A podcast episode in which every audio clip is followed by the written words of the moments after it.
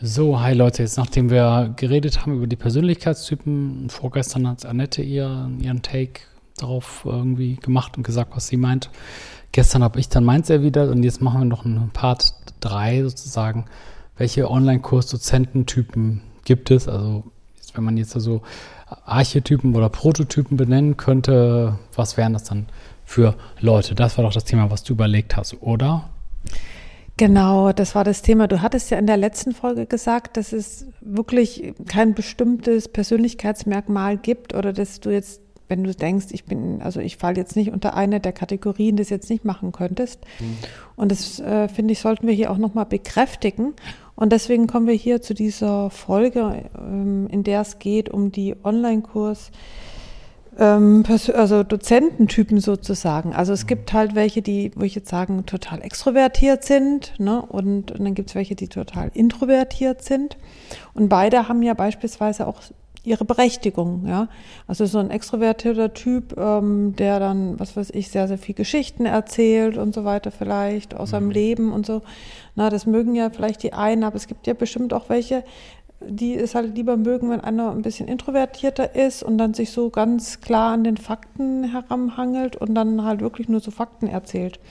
Oder beispielsweise auch, wenn jemand halt ähm, vielleicht verträglich ist. Ne? Der eine ist halt irgendwie so ein bisschen der nette Typ und dann gibt's halt einer, der haut immer auf die Rampensau oder irgendwie so. Ne? Also ist dann halt einer, der immer völlig über die Stränge schlägt und irgendwie so ein bisschen Quatsch mit erzählt. Also ich würde mal sagen, dass es da für jeden irgendwie so einen Platz gibt. Und wollte ich mal fragen, was meinst du denn, was für Typen gibt es so, die du jetzt so kennengelernt hast, weil du hast ja schon echt viele Online-Kurse gesehen. Ja, gute Frage. Also das ist jetzt sehr spontan. Ähm, lass mal überlegen. Also ähm, es gibt halt, es gibt halt so, sag ich jetzt mal so, bei mir ist es oft so, dass ich dann versuche, so ein Koordinatensystem zu machen, aber dann haben wir wieder unendlich viele Ab, äh, Abwandlungen, wenn ich jetzt sage, der, jeder hat so und so viele Komponenten und dann die Ausprägungen. Na, aber lass mal überlegen, es gibt dann halt so Typen, die sind eher ja, trocken, sage ich jetzt mal, wie so ein, so früher gab es ja dieses Telekolleg ne, im Fernsehen, also diese trockenen, wie an der Uni, so Professoren oder so, die dann auch teilweise ihre, ihre Leute, ihre Kunden siezen, ne, was ja im Online-Kurs nicht so üblich ist. Und ähm, die dann halt auch sehr langweilig und trocken die Folien machen. Aber ich kenne halt einen, der dann trotzdem damit Geld verdient. Ne? Also deswegen, man, man kann auch so dann seine Kunden finden. Ähm, ja, dann gibt es halt welche, äh, die, so wie ich zum Beispiel sage, mein Content oder meine Kurse müssen sehr, sehr pragmatisch und praxisnah sein. Also ich sage, ich wähle die Reihenfolge so aus, wo ich glaube, dass du am meisten damit lernst und am schnellsten Erfolge hast. Das ist aber nicht die Reihenfolge von A bis Z. Und also die Reihenfolge vom einfach bis schwer, sondern von sinnvoll bis weniger sinnvoll. Also ich mache das so am schnellsten, wie du es am schnellsten verstehst. Das machen aber viele nicht. Also die viele sagen dann eben, ja, wir deklinieren das durch von A bis Z und zum Beispiel bei Excel alle, ähm, alle Funktionen, die es gibt. Und ich lasse zum Beispiel die Funktionen, die man in der Praxis nicht braucht, weg. Das ist ein wesentlicher Unterschied. Ne? Äh, wolltest du was sagen?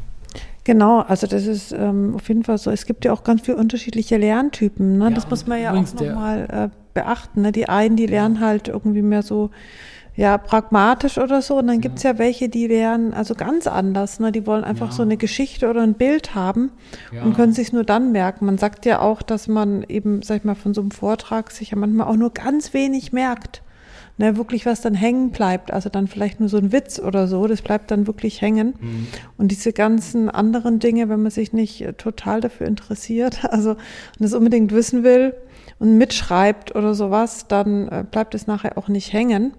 Das heißt, es gibt bestimmt auch noch welche, die halt einfach nur so ein paar Witze machen und die Witze bleiben dann zumindest hängen oder so. Ja, auf jeden Fall. Und das eine zum Beispiel bei diesem Excel, ich habe jemanden, der hatte so, bei meinem Excel-Kurs hat halt mein, viele Sachen von mir kopiert, hat auch einen Excel-Kurs gemacht, der genauso lang ist wie meiner. Also erst viel später, nachdem ich das gemacht habe. Hat viele Formulierungen und so von mir kopiert. Aber eine Sache hat er nicht kopiert und das ist sein Stil. Weil er das nämlich wirklich so von A bis Z macht. Und er hat aber genauso viel gute Bewertungen wie ich. Also er hat den gleichen Schnitt. Und das zeigt halt, dass ähm, er halt mit seinem Stil ähm, auch Leute anspricht was, was ich sterbenslangweilig fände und sage, das kann ich mir, ich kann es mir einfach nicht angucken. Und dann andere sagen dann halt, ey, das ist genau das, was ich brauche. Also das ist das, was du gerade meintest. Ne? Und ähm, generell ist aber äh, davon abzuraten, äh, irgendwelche Sachen zu kopieren. Also, wo wir jetzt schon mal bei dem Thema sind, das hatte ich ja schon ein paar Mal erzählt, dass es jetzt mehr und mehr Dozenten gibt, die meinen, sie schmeißen sich auf den fahrenden Zug drauf. Und ähm, das steht dann meistens in keinem Verhältnis. Also ich, ähm, weil ähm, die Kunden merken das, wenn du einfach sagst, ich kopiere einfach ein paar Kurse. Also da gibt es wirklich keine kopierte Kurse, die sind 10 oder 20 Stunden lang.